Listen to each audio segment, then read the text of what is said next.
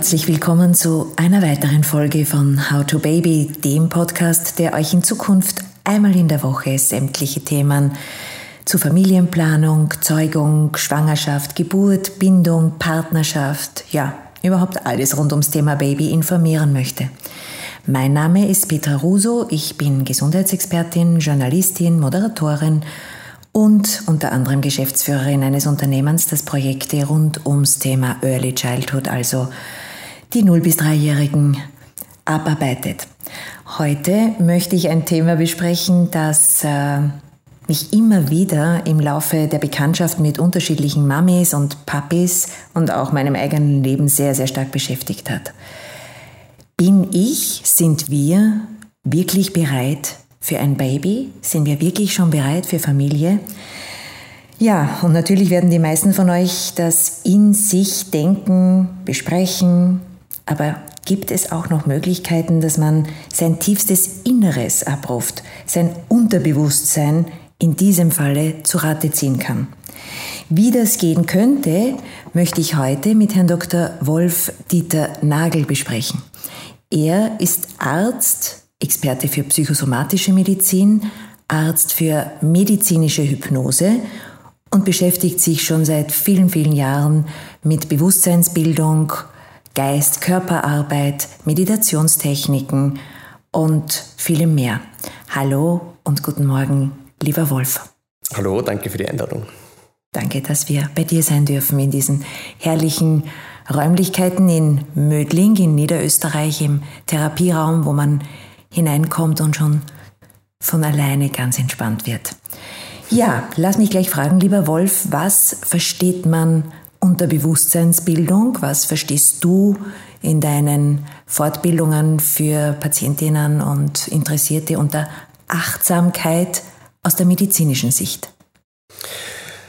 Also unter Bewusstseinsbildung verstehe ich, dass wir uns unserer eigenen internen Vorgänge in Form unserer Gedanken und Emotionen bewusst werden. Und das kann man im Endeffekt dadurch trainieren, indem man eine Innenschau im Sinne der Selbstreflexion betreibt. Da ist eben die Achtsamkeit auch schon mal ein sehr wichtiges Tool, Meditation, meditative Techniken. Wenn man sich den Begriff äh, oder die Definition von Meditation heranzieht, dann bedeutet das ja aus einer tibetischen Definition bekannt werden mit. Und wo wird man oder mit was wird man bekannt? Man wird mit dem bekannt, wo man seine Aufmerksamkeit hinlenkt. Und und das ist im Endeffekt die Meditation. Meditation ist eine Aufmerksamkeitsschulung und eine eine Technik oder eine Schulung, dass man ganz bewusst seine Aufmerksamkeit auf eine bestimmte Sache richtet.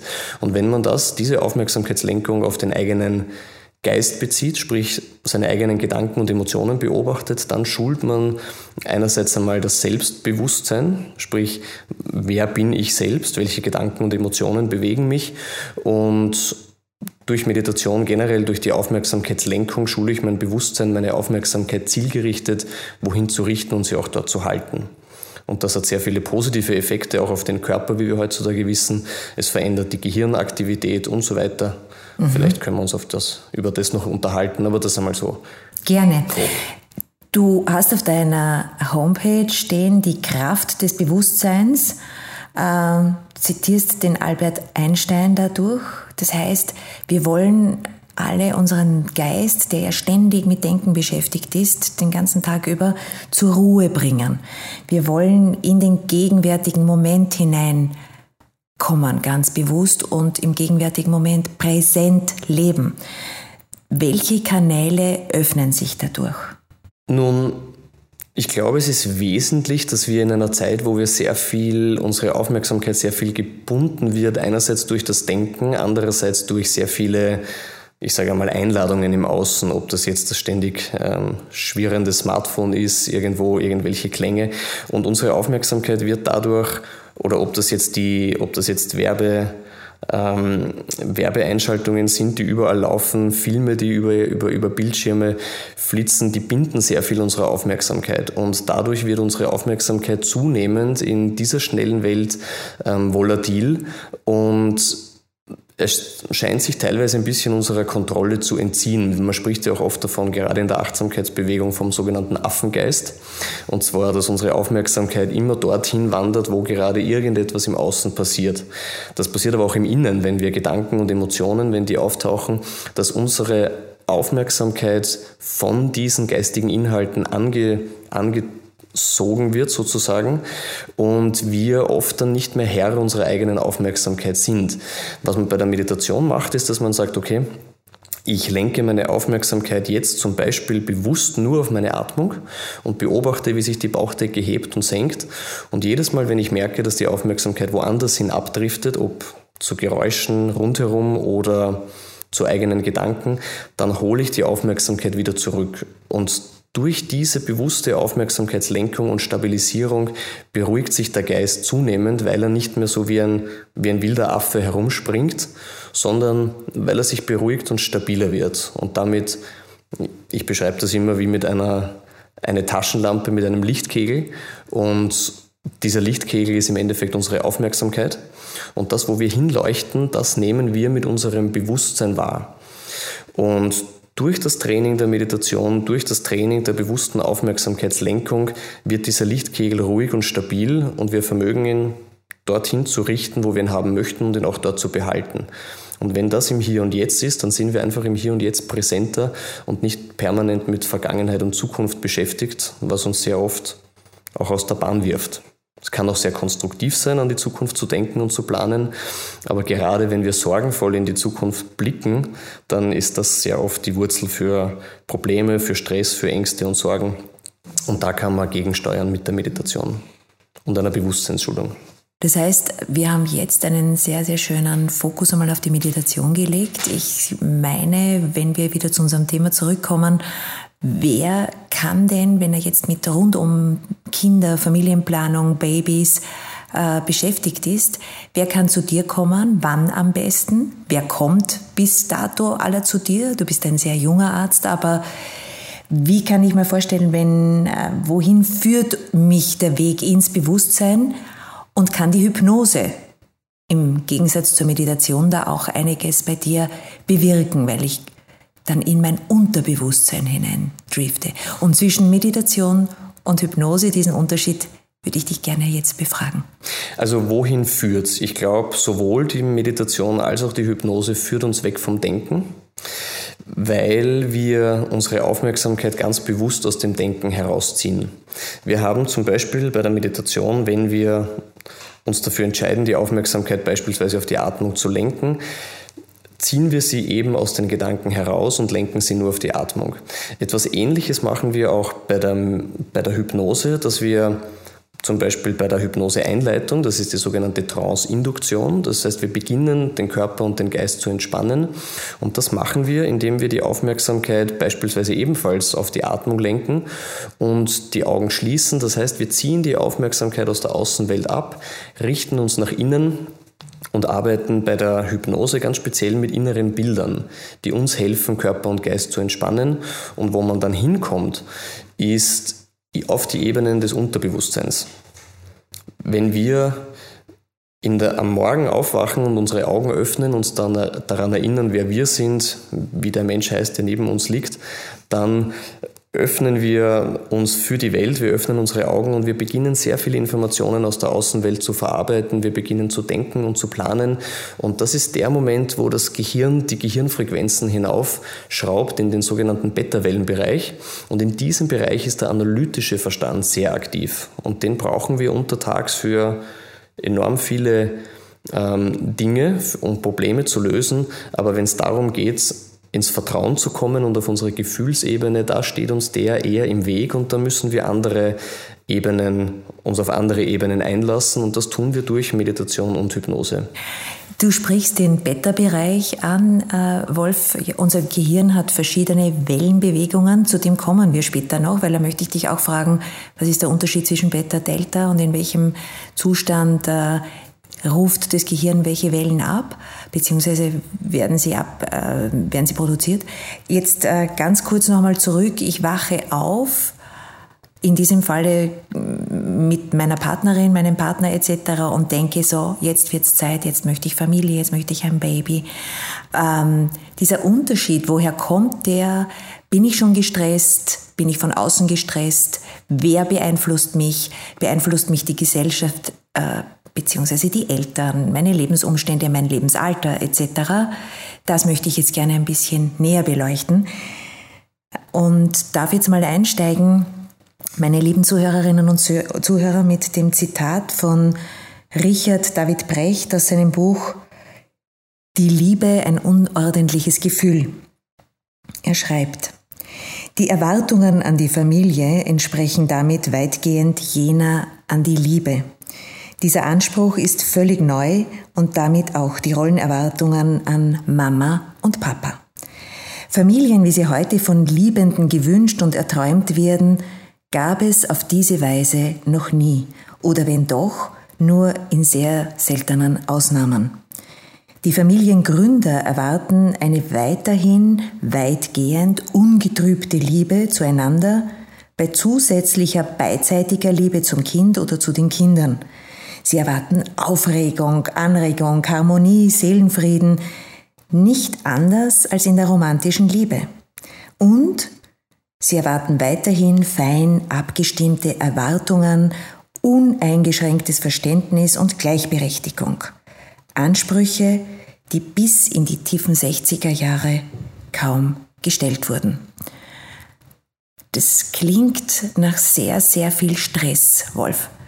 Das klingt Stimmt. nach einem unglaublichen Lebensmodell, das wir da jetzt die letzten Jahrzehnte entwickelt haben, wo wir uns selbst hintrimmen, wo uns auch die Werbeindustrie, du sagtest es, jeden Tag hintrimmt, diese vielen Bilder, diese glücklichen Paare, diese, alle sind happy. Äh, nämlich Facebook, die Paare, ja genau, nur die schönen ja genau, Instagram, wir sind im Urlaub, wir sind immer nur lachend, wir sind dabei auch noch wunderschön und wir sind auch frisch entbunden wunderschön. All diese Stressmomente, die sind jetzt mit mir spätestens jetzt, wo ich selbst Familie plane, meine Partner. Wie können wir uns jetzt durch Hypnose in unser tiefstes Unterbewusstsein bringen und uns selbst fragen, will ich das alles jetzt oder überhaupt oder nie? Mhm. Ich glaube, das ist eine ganz eine wichtige Frage und das hat sehr viel mit dieser Bewusstseinsschulung zu tun oder mit dieser Selbstreflexion, dass man schaut, okay, wie komme ich zu der Ebene, wo ich das Gefühl habe, diese Entscheidung kommt wirklich aus mir selbst. Ja? Wir haben sehr viele sehr viele Informationen vom, vom Außen, du hast es angesprochen, die Bilder, die auch über Social Media und so weiter ähm, kursieren. Und die füttern unseren denkenden, rationalen Verstand permanent. Und zwar in einem Ausmaß, das, glaube ich, relativ neu ist in unserer menschlichen Gesellschaft. Und Umso wichtiger ist es, dass wir da Techniken finden, ob durch Meditation oder durch Hypnose, durch Selbsthypnose, diesen denkenden Verstand zu beruhigen, um Informationen aus einer tieferen Ebene zu bekommen, die aus dem Gefühl kommt. Und das ist im Endeffekt das, was man mit Meditation, aber auch mit Hypnose erreichen möchte, dass wir bewusst einmal den denkenden Verstand verlassen, der sich den ganzen Tag damit beschäftigt, ist es jetzt schon der richtige Zeitpunkt, wie wird sich das auf meinen Beruf auswirken, wie ähm, so viele rationale Überlegungen, die und das muss uns bewusst sein. Umso mehr wir mit unserer Aufmerksamkeit im Denken verhaftet sind, umso weniger sind wir mit unserer Aufmerksamkeit natürlich auf der Gefühlsebene. Und die Gefühlsebene ist aber die, an auf der wir unser Bauchgefühl und unsere Intuition spüren können und einen Zugang dazu bekommen. Und das macht sowohl Meditation als auch Hypnose. Dadurch, dass wir in diesen Entspannungszustand gehen, wir haben es eingangs kurz erwähnt, die, die Beta-Wellen, wenn wir Körper und Geist entspannen, entspannen wir unsere Gehirnfrequenzen. Der analytische Verstand zieht sich zurück und wir bekommen einen besseren Zugang zu unserer Gefühlsebene, können Gefühle besser wahrnehmen, die uns sagen, fühlt sich's eigentlich für mich schon richtig an oder kommt das eher aus dem, aus dem Verstand. Es ist schwierig zu beschreiben, aber wenn man das öfter und öfter macht, in das Unterbewusstsein ähm, vordringt, dann kriegt man ein besseres Gefühl dafür, was kommt jetzt wirklich nur aus dem rationalen Verstand, der wie gesagt nicht schlecht ist, aber halt sehr viel auch von dem dominiert ist, was rund um mich passiert alle Dinge, die ich jemals gehört, gesehen, erfahren habe, speisen ja über diese Erfahrungen unser Gehirn, die neuronalen Netzwerke, und die sind die Grundlage für unseren analytischen Verstand. Und dann gibt es eben eine tiefere Ebene, die relativ unabhängig meiner Erfahrung nach, unabhängig von unserer Vergangenheit, unabhängig von unseren Informationen existiert, die sich uns über das Bauchgefühl und die Intuition eröffnet. Und da können wir hinkommen, wenn wir Körper und Geist entspannen. Im Rahmen der Hypnose geht das sehr gut. Wunderbar. Jetzt erklär mir bitte, wie diese Hypnose erfolgt. Wie oft muss ich da kommen und wie stark ist in meinem Unterbewusstsein, vielleicht erklären wir das auch nochmal unseren Zuhörerinnen und Zuhörern, wo liegt es circa? Also wo, wo rufe ich es ab? Wie rufe ich es ab? Und wie oft muss ich diese Technik anwenden, um wirklich meinen ur-ur-ureigensten Code zu finden? Also ich glaube, das ist sehr individuell. Es gibt diese klassischen Kopfmenschen, die sich sehr, sehr schwer tun, diese analytische, rationale Ebene zu verlassen. Manche, manche tun es leichter. Da reicht oft eine Sitzung, wo man ähm, den, den Klienten, das Gegenüber wirklich zielgerichtet dorthin führt und dann tauchen auf einmal Gefühle und Bilder auf, die so klar sind, dass sie den analytischen Verstand besänftigen und auch den Weg vorgeben. Und bei anderen Menschen mag es länger dauern. Wie finde ich das? Ich finde das, indem ich meine Aufmerksamkeit aus dem Denken abziehe und nach innen gehe. Und da kann man mit hypnotischen Techniken über eine Arbeit mit inneren Bildern in diesen Entspannungszustand gehen. Ein einfaches Beispiel. Man bittet zum Beispiel den Klienten, die Augen zu schließen und sich eine Treppe der Trance vorzustellen. Und in dem Moment, wo man das Gegenüber bittet, ein inneres Bild lebendig werden zu lassen von solch einer Treppe, beginnt das Unterbewusstsein schon Bilder zu formen und das ist die Sprache des Unterbewusstseins. Bilder und Emotionen, während sich der analytische ähm, Verstand mit Zahlen, Fakten und Daten beschäftigt, arbeitet das Unterbewusstsein über Bilder und Emotionen. Und wenn wir die bewusst ansprechen, dann sprechen wir eben mit dem Unterbewusstsein und weniger mit dem analytischen Verstand. Wenn jetzt in meinem Unterbewusstsein in Wahrheit abgespeichert ist, dass ich diesen Stress, der eventuell Baby, Schwangerschaft, Geburt, Familienszenarien beinhaltet und ich komme dann in der Hypnose drauf, ich brauche das nicht zum Glücklichsein, wie kann man dann weiterdenken? Nun, ich glaube, wenn das die Botschaft ist, ich glaube, wir brauchen genau diese Offenheit und das ist auch ein Stück Weg Mut, dorthin zu schauen, was sind meine wahren Beweggründe und auch freizugeben, was sich dann daraus eröffnet. Wir haben ja oft im analytischen Verstand ein klares Ziel, dort und dort möchte ich hin, das sind oft ganz klare Bilder und es fordert eben Mut, auch nachzuschauen, vielleicht ist es eigentlich gar nicht so. Vielleicht kommt das wirklich eher aus Prägungen aus der Familie, vielleicht aus Prägungen aus der Gesellschaft. Mhm. Und wenn dann die Information ist, dass der Zeitpunkt noch nicht der richtige ist, vielleicht auch der Partner gar nicht der richtige, dann soll es so sein. da muss ich in ganz viele Hypnosesitzungen zu dir kommen, um weiter und weiter zu gehen, die Treppen. Äh, ich denke mir, ich glaube, was nur, was nur wichtig ist, ich glaube, es gibt zwei wesentliche Ebenen. Mhm. Das eine ist die Ebene, wo man sagt, man macht sich ab einem gewissen Alter natürlich als Paar Gedanken, jetzt sind wir soweit, wir sehen im Umfeld, alle kriegen irgendwie Kinder, werden schwanger, was ist mit uns, wie tun wir weiter, machen wir den nächsten Schritt, machen wir ihn nicht.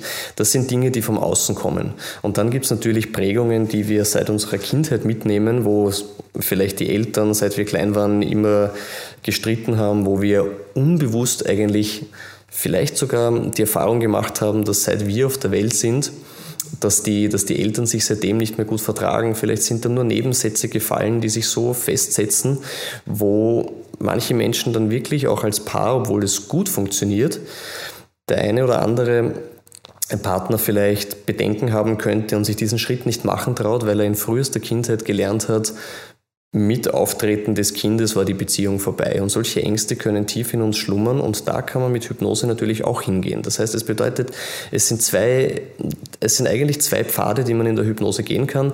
Das eine ist im Sinne auch einer Selbsthypnose, das analytische Denken zu verlassen, um auf die Gefühlsebene zu kommen. Und das Zweite ist, Dinge auch wirklich aufzulösen im Sinne einer Regression, das heißt in der Zeit zurückzugehen, wo kommt ein gewisses mulmiges Gefühl her. Und das kann man dann oft sehr erfolgreich und sehr schnell auflösen, manchmal mit einer Sitzung sogar. Wunderbar. Das ist nämlich die entscheidende Frage, dass ich vorher, bevor ich an äh, Baby, Familienplanung in diese Richtung denke, mit mir selbst eins sein muss. In mir selbst dieses darf. unter in dieses Glück in mir finden darf tagtäglich. Auch äh, immer wieder reflektiere, was verstehe ich unter Glück? Ist es eigentlich, es ist so ruhig in Wahrheit, es ist alles so simpel. Dazu bringt einen dann die Meditation später auch und auch die Hypnose. Äh, das soll eigentlich entstressen.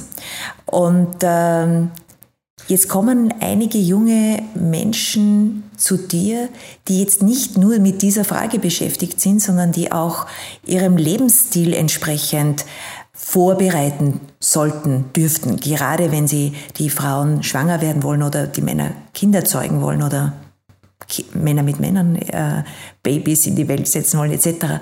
Das bedeutet, der Vater ist genauso wichtig, das ist ganz, ganz, ganz entscheidend heute in diesem Gespräch, auch diese Entscheidung voll mitzutragen. Es ist nicht nur ein romantischer Abend oder unromantisch, wie auch immer, äh, sondern es ist eine Gesundheitsfrage letztendlich. Und auch da kann ich bei dir schon sowas wie, in Amerika betreibt man es bereits Preconception, also äh, vor der Zeugung gesunden Lebensstil und äh, sehr, sehr starke Körperbewusstheit entwickeln. Stichwort Rauchen, Ernährung, Gewichtsmanagement. Auch da hilft dir dann letztendlich die Hypnose. Also wenn ich jetzt ganz bewusst sagen möchte, ich habe diese oder jene Angewohnheiten, um gesunde Babys in die Welt zu setzen, könnte ich mir jetzt das Rauchen zum Beispiel abgewöhnen, wäre das auch ein Weg, nicht wahr? Absolut. Ich glaube, es ist generell eine gute Idee, dass man sagt, ich schaffe die optimalen physischen wie auch innerpsychischen Bedingungen, damit ähm, ein, ein, ein Kind zur Welt kommt und dass das Rauchen dafür ein ein No-Go ist, das ist, das ist bekannt und dass man das mit Hypnose gut behandeln kann, natürlich auch.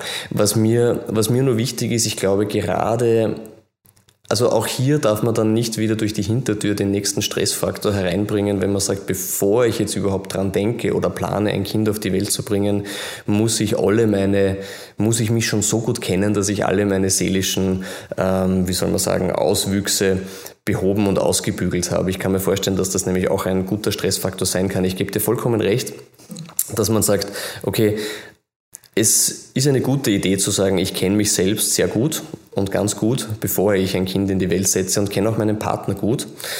Ähm, aber ich glaube, man darf sich da auch durchaus auf etwas einlassen und, und, und nicht dann in der Angst verfallen zu sagen, ich habe das Gefühl, ich habe noch so viele Themen aufzuarbeiten, bis das nicht alles weg ist, möchte ich kein Kind in die Welt setzen, weil das, glaube ich, kann auch wieder Stress erzeugen. Ich glaube, es geht wirklich sehr darum, in sich hineinzuspüren, ein gutes Gefühl für sich zu bekommen, fühle ich mich bereit und weniger denke ich mich bereit. Ja, du sagst es, fühle ich mich bereit und äh dieses Fühlen bedeutet, ich werde durch Meditation, durch Hypnose die Gestalterin respektive der Gestalter meines eigenen Lebens mit deiner Hilfe. Also ich gestalte ein biologisches Feld, Körper, Geist, Seele, ein biologisches Feld meines, meiner Veränderung, meines gesamten Lebenskonzeptes. Äh, ich habe es vorhin mit dir, du hast es schon angesprochen, ähm, angekündigt, Beta, Alpha, Delta-Wellen, all dieses sehr hirnlastige Denken äh, treibt uns an.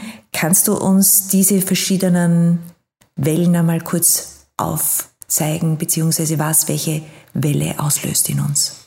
Okay, also prinzipiell spricht man in der Medizin, in der Medizin von fünf unterschiedlichen äh, Gehirnwellenbändern. Und zwar gibt es die aller, aller niedrigsten Gehirnfrequenzen. Das sind die ganz langsamen zwischen ähm, 0,1 und 3 Hertz. Das heißt, Hertz sind immer Schwingungen pro Sekunde. Und die entwickelt oder die produziert unser Gehirn, wenn wir zum Beispiel schlafen.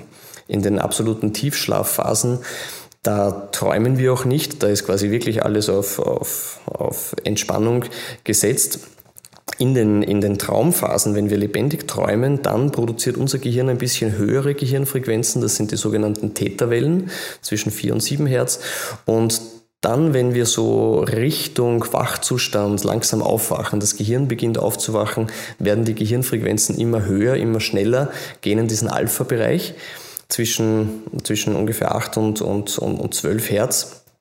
Und in diesem Zustand kann man munter sein, als auch, also das ist so dieser klassische Trance-Bereich, wo man munter ist, aber sehr entspannt. Wir kennen das, wenn wir in der Früh aufwachen und irgendwie den, den Wecker noch auf den Snooze, wie heißt der? Snooze-Effekt oder wie heißt der? der Snooze. Snooze-Effekt, danke.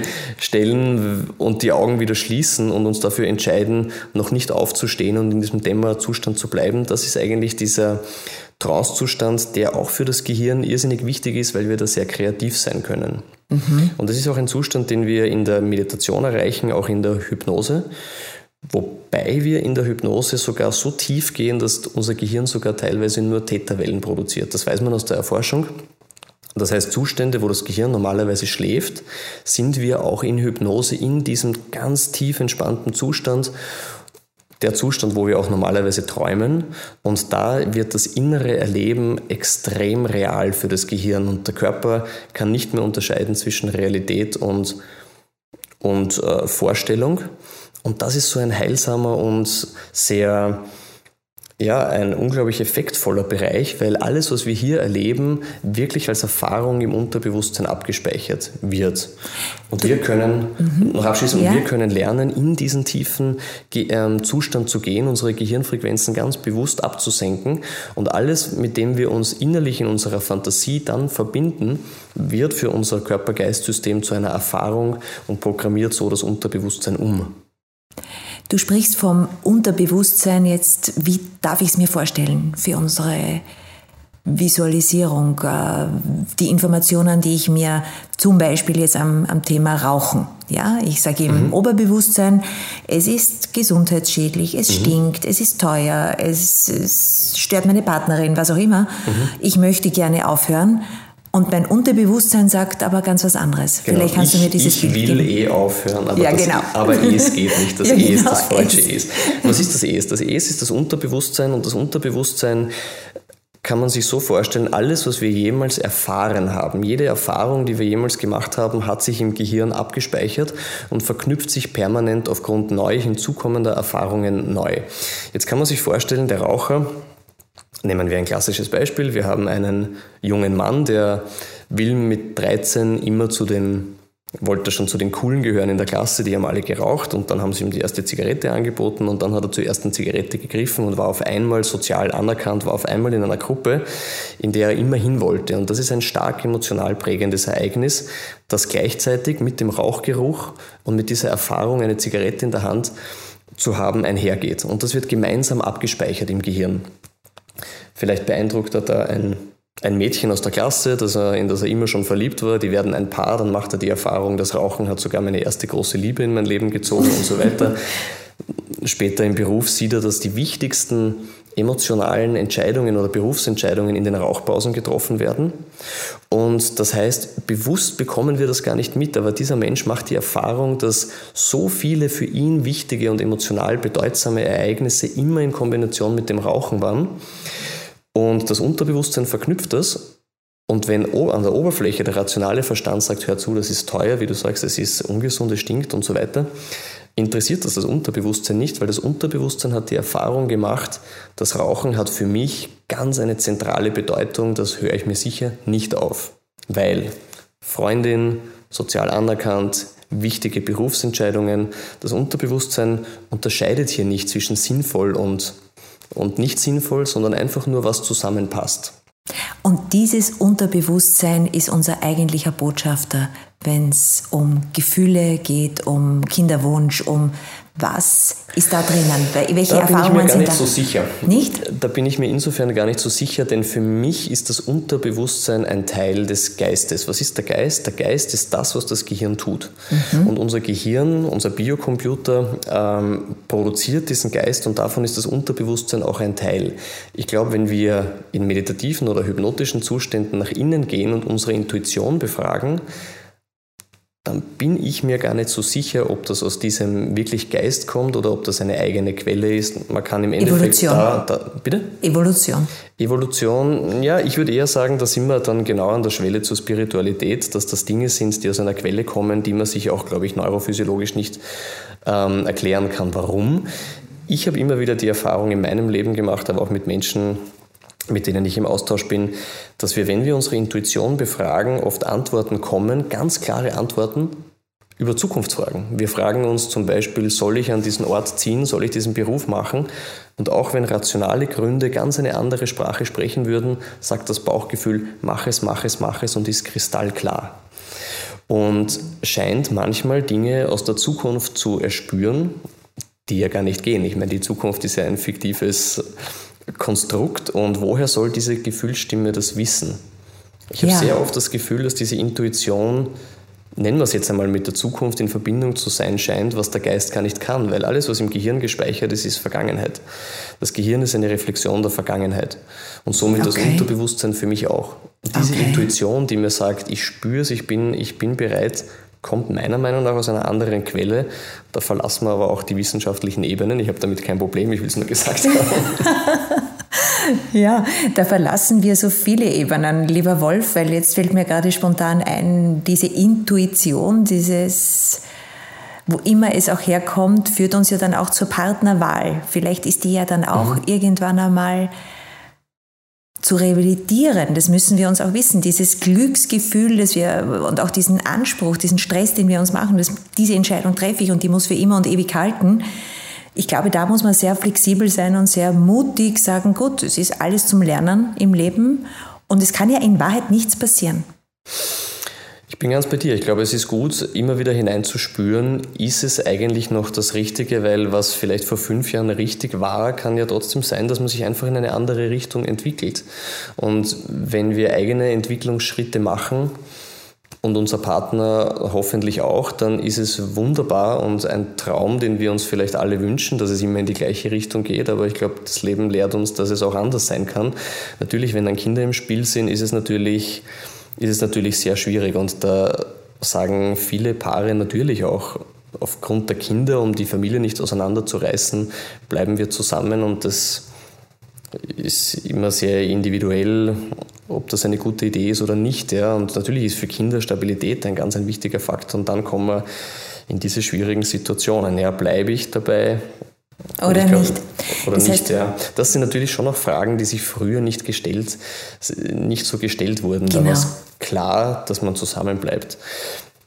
Auch das Rollen, das, die Rollenverteilung heute, wo, wo man sich denkt, okay, wir haben 24 Stunden, die wir für ein Kind da sein müssen, aber wie wir uns die aufteilen, dass immer wer für das Kind da ist, das wird heute zwischen Mann und Frau ausgeknobelt, sich ähm, überlegt, das war früher keine Überlegung weil es war nach dem alten Familien- und Rollenbild war es halt die Frau und der Mann ist arbeiten gegangen und auch da werden analytische Denkprozesse jetzt angestoßen, die früher gar nicht so Thema waren. Also ich merke, dass das Denken rund um die Familienplanung und Kinderkriegen einfach deutlich zunimmt aufgrund all dieser Faktoren. Es nimmt zu, das Denken. Man möchte alles perfekt gestalten in seinem Leben. Man möchte auf der Safe Side äh, bleiben. Und äh, wir versuchen, wir haben es eingangs gesagt, sehr vieles unentwegt unter Kontrolle zu halten und setzen uns freiwillig diesem Stress aus, weil es könnte ja auch ganz anders sein und trotzdem gut sein. Und du sagst Kindern Stabilität geben, indem man äh, dann eben an einem festhält, aber die Kinder können ja auch mitschwingen mit dieser Veränderung und vielleicht ist das sogar viel, viel anregender und positiver für die Entwicklung unserer Kinder, unserer Nachkommen etc. Ich spreche noch einmal ganz kurz zum Stress. Und, und da möchte ich aber noch kurz ja, was sagen. Bitte. Das ist ja natürlich eine unglaublich herausfordernde Situation, aber umso wichtiger, dass die betreffenden ähm, Paare, dass jeder für sich gut bei sich bleiben kann, dann kann man, ich meine, das ist wie in einer, wie in einer Firma, man kann nur dann Menschen führen, wenn man sich selbst gut führen kann. Und, und da sind wir genau dort gut mit sich, mit seiner Innenwelt in Kontakt zu sein, um immer wieder auch zu reflektieren, das, was ich gerade denke und fühle, bin das wirklich ich? Und ja, und da, da kommen wir in diesen Bereich der Bewusstseinsschulung, wie, ein, wie anfangs erwähnt, einmal zu erkennen, die Gedanken und Gefühle, die ich habe, die bin nicht ich. Ich bin nicht, was ich denke und was ich fühle. Ich bin das Bewusstsein dahinter. Ja. Und, und, und ich glaube, das ist sehr wichtig ist, gerade wenn man Kinder hat, die einen emotional stark triggern können und es auch tun und es lieben zu tun, dass man da mit seinen eigenen Emotionen gut umgehen kann und, und stabil bleibt. Stabil bleibt und ruhig in sich bleibt. Ja, ja. Äh, dieser Stress, der uns in die eigentliche Thematik wieder zurück und nach vorne bringt, in dieses Familienplanung, Kinder bekommen, Baby, bin ich schon bereit. Dieser Stress, sagt die Psychologie, ähm, bedeutet 70 Prozent unserer Gedanken und 70 Prozent der Gefühle von Menschen sind einmal negativ. Äh, wir werden sehr, sehr negativ getriggert, auch von außen und wir sind es auch in uns. Das heißt, also kann ich mir vorstellen, dass wenn ich zu dir komme, wenn ich Hypnose mache, wenn ich lerne, richtig schön zu meditieren etc., dann komme ich weg aus dieser Negativspirale, aus diesem mhm. permanenten Angstverhalten, Stressverhalten und auch aus meiner Selbstsucht, aus diesem Selbstmitleid, das mitunter auch damit schwingt, Verherrlichung, Egoismus, wir haben es gesagt, diese gesellschaftliche Entwicklung, die wir allenthalben sehr, sehr stark gerade spüren. Mhm. Komme ich da weg komme ich mehr ja, zu mir und in das positive Denken und damit auch in die Kraft und Resilienz Familie machen zu können. Genau, das wollte ich noch sagen. Man mhm. kann, das klingt so schön, wenn man sagt, es ist wichtig, da gut bei sich zu bleiben. Das weiß jeder von uns. Die Frage ist, wie komme ich dorthin und wie genau. kann ich es trainieren? Mhm. Und ich kann es trainieren, indem ich mir immer wieder untertags einfach einen gewissen Zeitraum nehme. Ich meine, ich meditiere jetzt seit acht Jahren so gut wie täglich, 45 Minuten. Es muss nicht so lang sein, ich will niemanden frustrieren. Manche machen es noch viel länger, manche machen manche es Manche werden süchtig, lieber Manche Wolf. werden süchtig. Aber ich glaube, glaube schon, dass man, wenn man sagt, man will hier mit dem Geist lernen, den, die Innenwelt gut zu managen, dass man sich zumindest 15 Minuten am Tag einmal nehmen sollte, dass man sich hinsetzt und den Geist zunächst einmal, wir haben schon angesprochen, über eine Fokussierung auf die Atmung beginnt zu beruhigen und dann trainiert, eigene Gedanken und Gefühle zu, zu beobachten. Und zwar wertfrei zu beobachten. Wir haben ja oft das Problem, dass wir mit Gefühlen oder unangenehmen Gedanken so umgehen, dass wir sie entweder ähm, verdrängen oder blind ausagieren. Wenn wir sie verdrängen, bleiben sie im System. Ich glaube, die Erfahrung haben wir alle schon gemacht. Wenn wir sie blind ausagieren, haben wir auch die Erfahrung gemacht, wenn es sich zum Beispiel um Wut handelt, wie wir in den Wald hineinrufen, ähm, kommt es zurück. Das heißt, was ist die dritte Möglichkeit? Wie kann man lernen, damit umzugehen? Gedanken und Gefühle zu beobachten und die destruktiven Gedanken und Gefühle, die du angesprochen hast, dass man sie einmal da sein lässt, dass man sie spürt, wie sie sich anfühlen und dass man sie vorbeiziehen lässt wie Wolken am Himmel. Und wenn man sie vorbeiziehen lässt und wenn man sie beobachtet, dann bekommen wir einen gewissen Grundabstand zu diesen Gedanken und Gefühlen und sind nicht mehr so mit ihnen identifiziert. Und das Ego, das du angesprochen hast, ist für mich diese Identifikation mit allen Gedanken und Gefühlen, die auftauchen. Wenn wir dann sagen, ich bin wütend, ich bin traurig, das bedeutet, ich bin die Wut und ich bin die Trauer. Gedanken und Gefühle zu beobachten bedeutet, ich nehme Trauer wahr, ich nehme Wut wahr, aber da bin ich der die Wut wahrnimmt. In dem Moment haben wir schon einen gesunden Sicherheitsabstand sozusagen zu diesen Gedanken und Gefühlen und können sie dadurch vorbeiziehen lassen und vermehren sie dadurch nicht durch unbewusstes immer weiter denken. Und ich glaube, so wir können sie zulassen zunächst einmal. Wir müssen uns nicht dagegen, wir bauen keinen lassen. Widerstand. Genau, wir lassen sie vorbeiziehen, diese und dadurch Wolken. werden sie weniger. Und Oder manchmal ganz viel. Oder manchmal ganz viel, so wie, wie, wie im Leben, dann werden sie halt mehr. Ja, dann werden sie halt mehr. Dann werden sie mehr, aber ich kann sie beobachten genau. und merke, es gibt was Schlimmeres wie eine unangenehme Emotion. Das klingt jetzt leichter, wie es ist, aber und es ist gerade umso emotionaler ein Gedanke ist, umso mehr saugt er unser Bewusstsein an und wir sind damit wie identifiziert. Mhm. Aber diesen Abstand zu haben und das zu beobachten, wie wir uns gerade fühlen, das kann man eben trainieren und wird mit der Zeit immer besser. Und dann wenn man gelernt hat, die Aufmerksamkeit zu lenken, warum nicht diese Fähigkeit dafür einsetzen, sich regelmäßig mit schönen inneren Bildern zu verbinden, die einem ein positives Gefühl auslösen. Das bedeutet, wenn man sich jetzt, wir alle haben Situationen oder Bilder oder kennen kleine Kinder oder kennen schöne Orte, wo wir wissen, wenn wir daran denken, geht es uns augenblicklich gut, sogenannte positive Anker. Und wenn wir uns damit immer wieder mit diesen Bildern verbinden, dann stärken wir positive Gefühle und durchs Vorbeiziehen lassen von negativen Gedanken und Gefühlen lernen wir, diese auch abzumildern und zu verringern. Also man kann das trainieren und da gibt es ganz klare Techniken und spannend, was da auch im Gehirn passiert. Wunderschön. Wirkt sich sogar positiv auf unser Immunsystem aus und hemmt auch das Angstzentrum. Ich weiß nicht, wie viel Zeit wir haben, aber es ist ja auch ein spannendes Thema.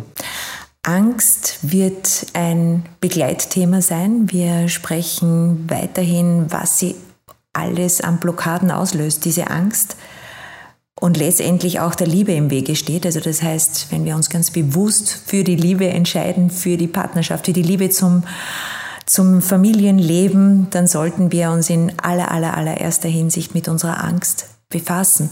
Vor sämtlichen Konsequenzen, vor der Schwangerschaft, vor der Geburt etc. Das leitet uns dann in weitere andere Themen, lieber Wolf. Ich sage Danke für diese schönen Bilder, für diese Wolken, die wir jetzt ziehen lassen, für diese Betrachtungen, wie wir über Meditation, über Hypnose in erster Linie zu uns finden wollen, in unsere Kraft, in diese unglaubliche Fantasie, die damit auch entstehen darf ja. und diese Freiheit, weil das ist es. Und das braucht es, wenn es ums Thema Familie, Babys, Liebe geht, meine lieben Zuhörerinnen und Zuhörer. Es war ein schönes Vormittagsgespräch hier in Mödling bei Dr. Wolf Dieter Nagel. Vielen lieben Dank, Wolf, für Dankeschön. deine ruhige Art, unsere Zuhörerinnen und Zuhörer hineinzuführen in die mutige Entscheidung Baby ja oder nein. Wer sich nicht ganz sicher ist, bitte setzt euch mit dem Thema Meditation und Hypnose, was will ich wirklich, noch einmal auseinander. In diesem Sinne freue ich mich auf unseren nächsten Podcast, wenn es wieder geht um How to Baby, welche Themen wir hier in Zukunft noch auch mit Herrn Dr. Nagel besprechen wollen, demnächst. Und äh, danke fürs Zuhören. Macht es gut. Alles, alles Liebe und Wolkenfreiheit wünsche ich euch heute an dieser Stelle. Eure Petra Russo. Ciao, Baba.